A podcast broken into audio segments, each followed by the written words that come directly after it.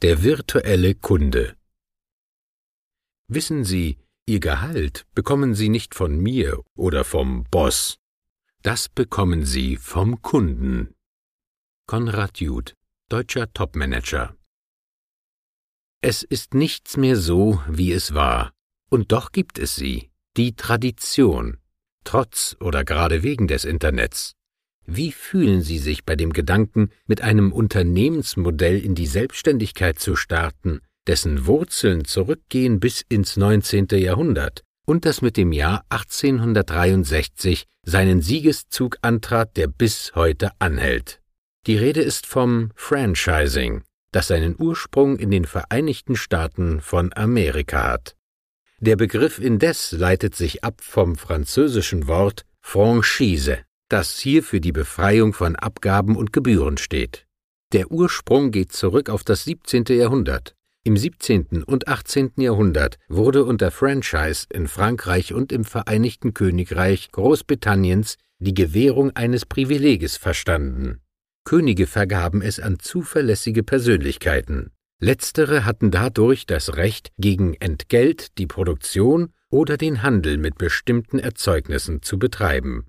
Franchise steht bis heute somit für die Nutzung von Rechten gegen Entgelt.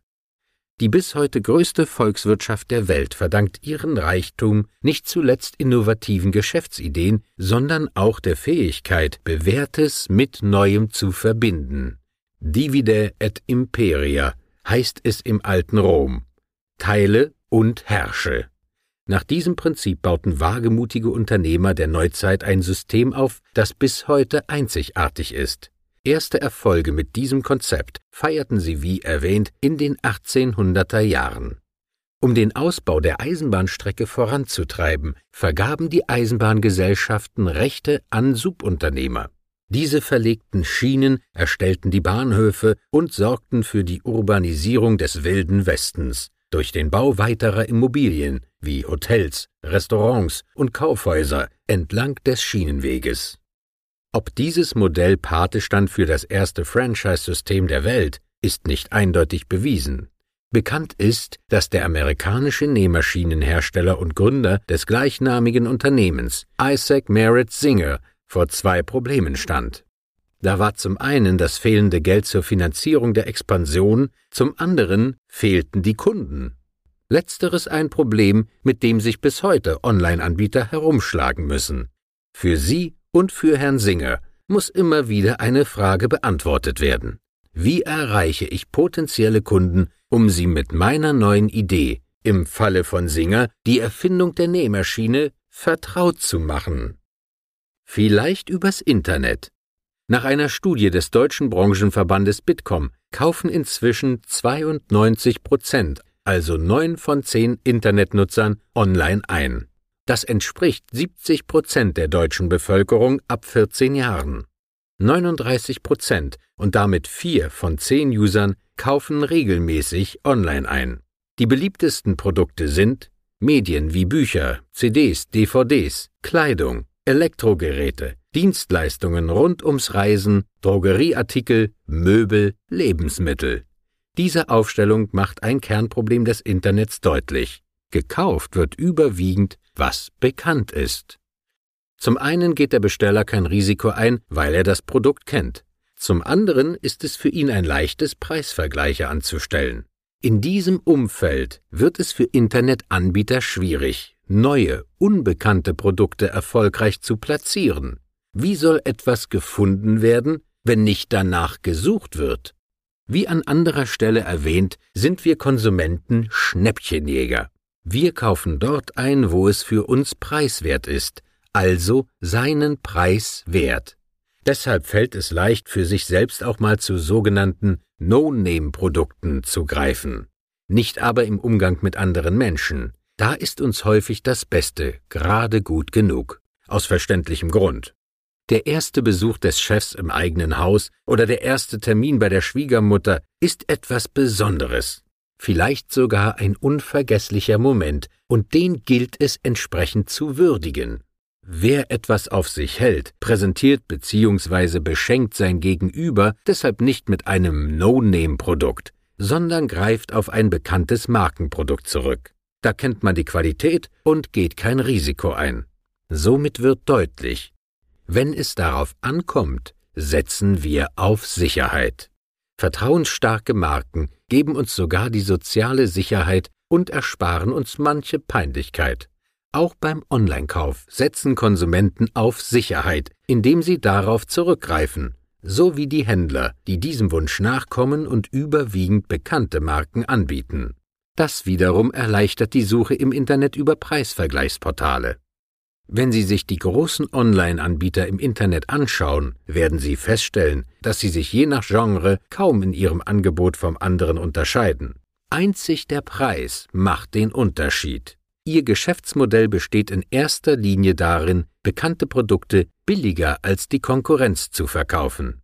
Dass ein Produkt bekannt wird, ist Sache der Hersteller, die auch heute noch alle möglichen Kommunikationswege nutzen, um ihre Verbraucher zu erreichen.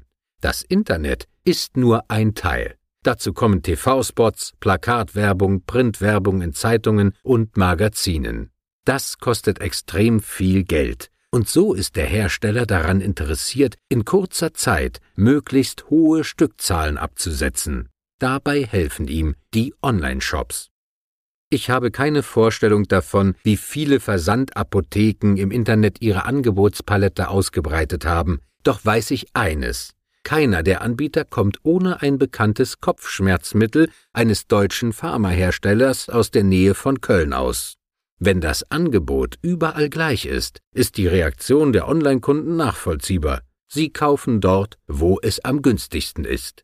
Doch wie schon erwähnt, wie sollen potenzielle Kunden etwas über das Internet kaufen, wenn sie nichts von diesem Produkt wissen, geschweige denn eine Ahnung haben, dass ein solches überhaupt existiert?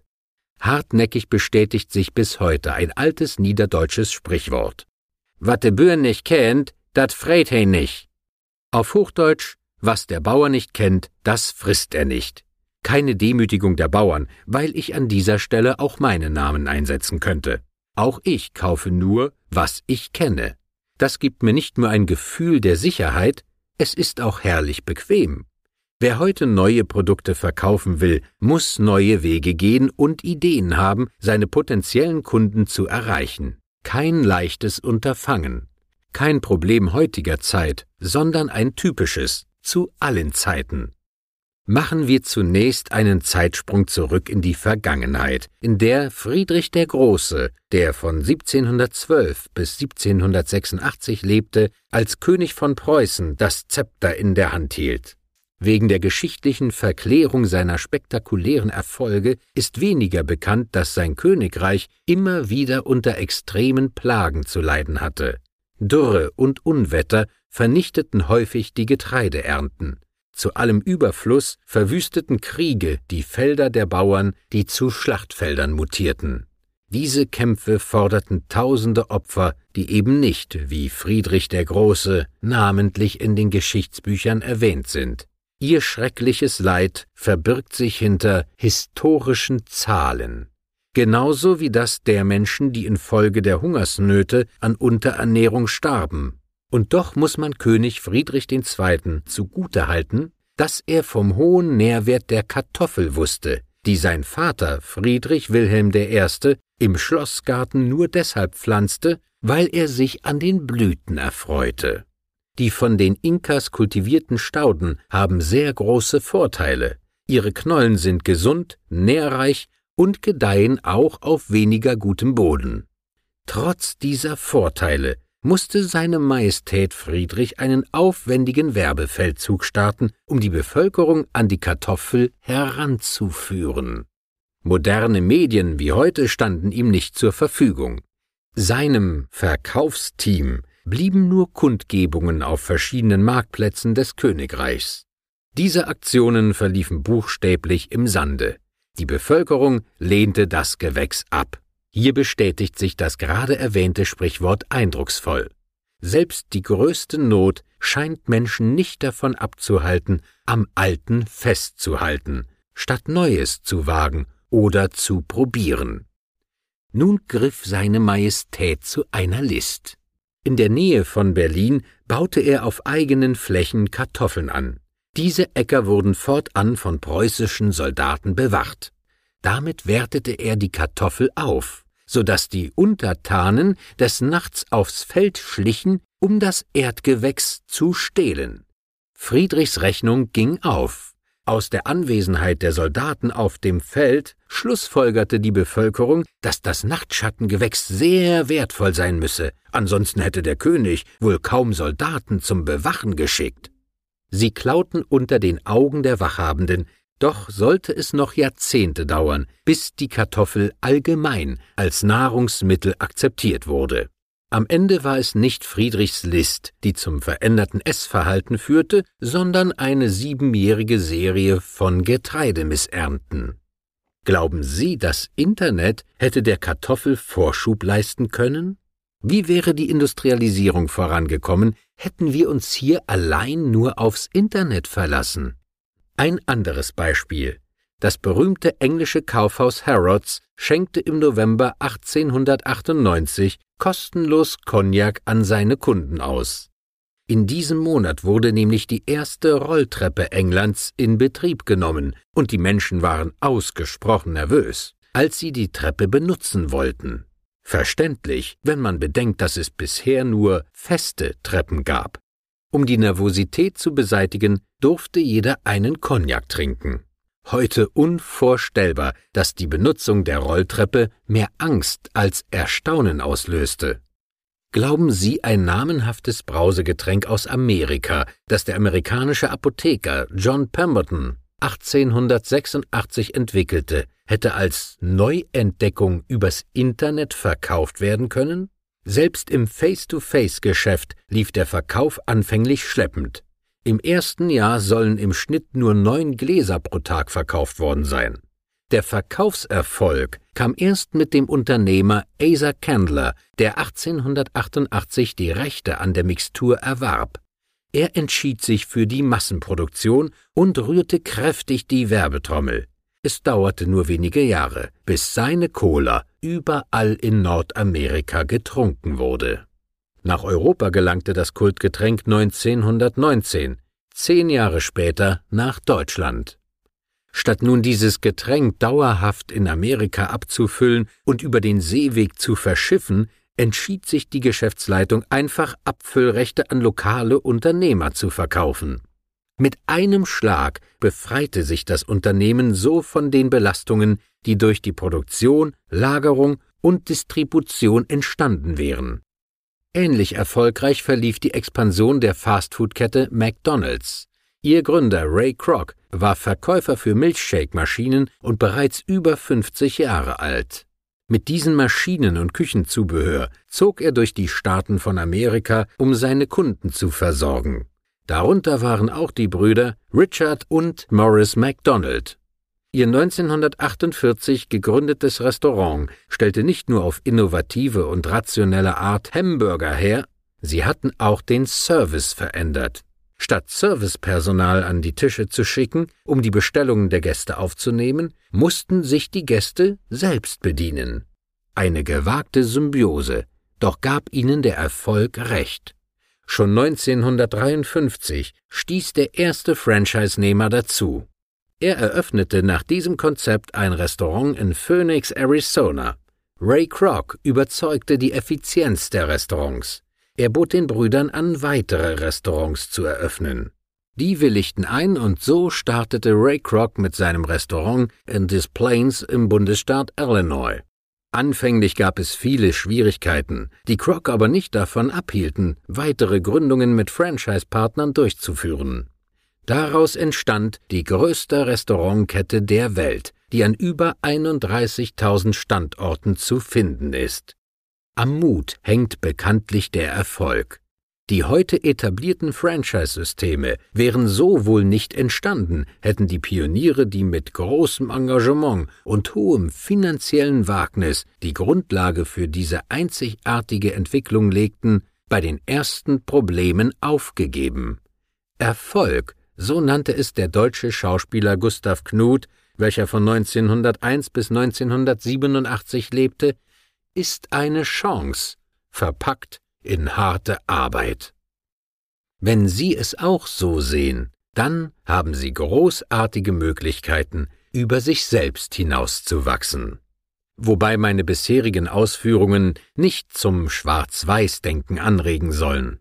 In unserer arbeitsgeteilten Welt gibt es nicht mehr nur das eine, sondern immer das eine und das andere. Gehen beide eine Symbiose ein, dann kann daraus etwas Wunderbares entstehen. Es mag sein, dass meine bisherigen Ausführungen den Eindruck erwecken, ich würde das Internet ablehnen und nur auf stationäre Geschäftsideen blicken. Mit einer Haltung Back to the Roots also. Dem ist nicht so. Wie es Produkte, Geschäftsideen und Dienstleistungsangebote gibt, die wunderbar und ausschließlich über das Internet verkauft werden können, so gibt es auch Geschäfte, die das Internet überwiegend begleitend einsetzen können, wie die Beispiele McDonald's und Coca-Cola zeigen. Diese Unternehmen generieren ihre Umsätze im Face-to-Face-Geschäft vor Ort. Dennoch erweist sich das Internet als Segen, weil es als kostenlose Werbeplattform genutzt werden kann. Gut genutzt kann es über seine Seiten die Kunden zum Produkt bringen. Somit ist klar, das Internet verbindet Onlinehandel und stationären Handel, und das mit sehr großem Erfolg. Das erkennen inzwischen auch die Anbieter, die einst als reines Internetunternehmen starteten. So erblickte zum Beispiel 1999 der Spielwarenhändler mytoys.de das Licht der Unternehmerwelt. Mit der Idee, Spielwaren über das Internet zu verkaufen, lag der Gründer richtig. Inzwischen wird beim Spielzeugkauf jeder vierte Euro im Internet ausgegeben. Selbst der Branchenriese Playmobil, der lange Zeit einen großen Bogen um die reinen Internethändler gemacht hatte, versorgt inzwischen Online-Anbieter mit seinem Warenangebot. Dazu sagt das Unternehmen, dass es überall dort präsent sein muss, wo der Konsument die Spielwaren sucht. Immerhin verzeichnete der Internethandel allein 2012 ein Plus von 25 Prozent. Solche eindrucksvollen Zahlen kann selbst ein Marktführer nicht mehr ignorieren. Obwohl diese Ergebnisse eindeutig sind, liegt die Spielzeugzukunft nicht nur im Internet. Sieben Jahre lang war mytoys.de ein reiner Internetanbieter. 2006 wurden in Kassel und Worms die ersten beiden Läden eröffnet. Dazu sagt der Gründer, ich will mit der Marke mytoys.de ganzheitlich in der Lebenswelt von Eltern präsent sein.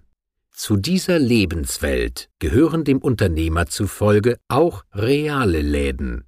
Ich glaube an den stationären Einzelhandel, sagte er in einem Interview. Der Erfolg gibt ihm recht. Die Eröffnung dieser Läden befeuerte den Umsatz.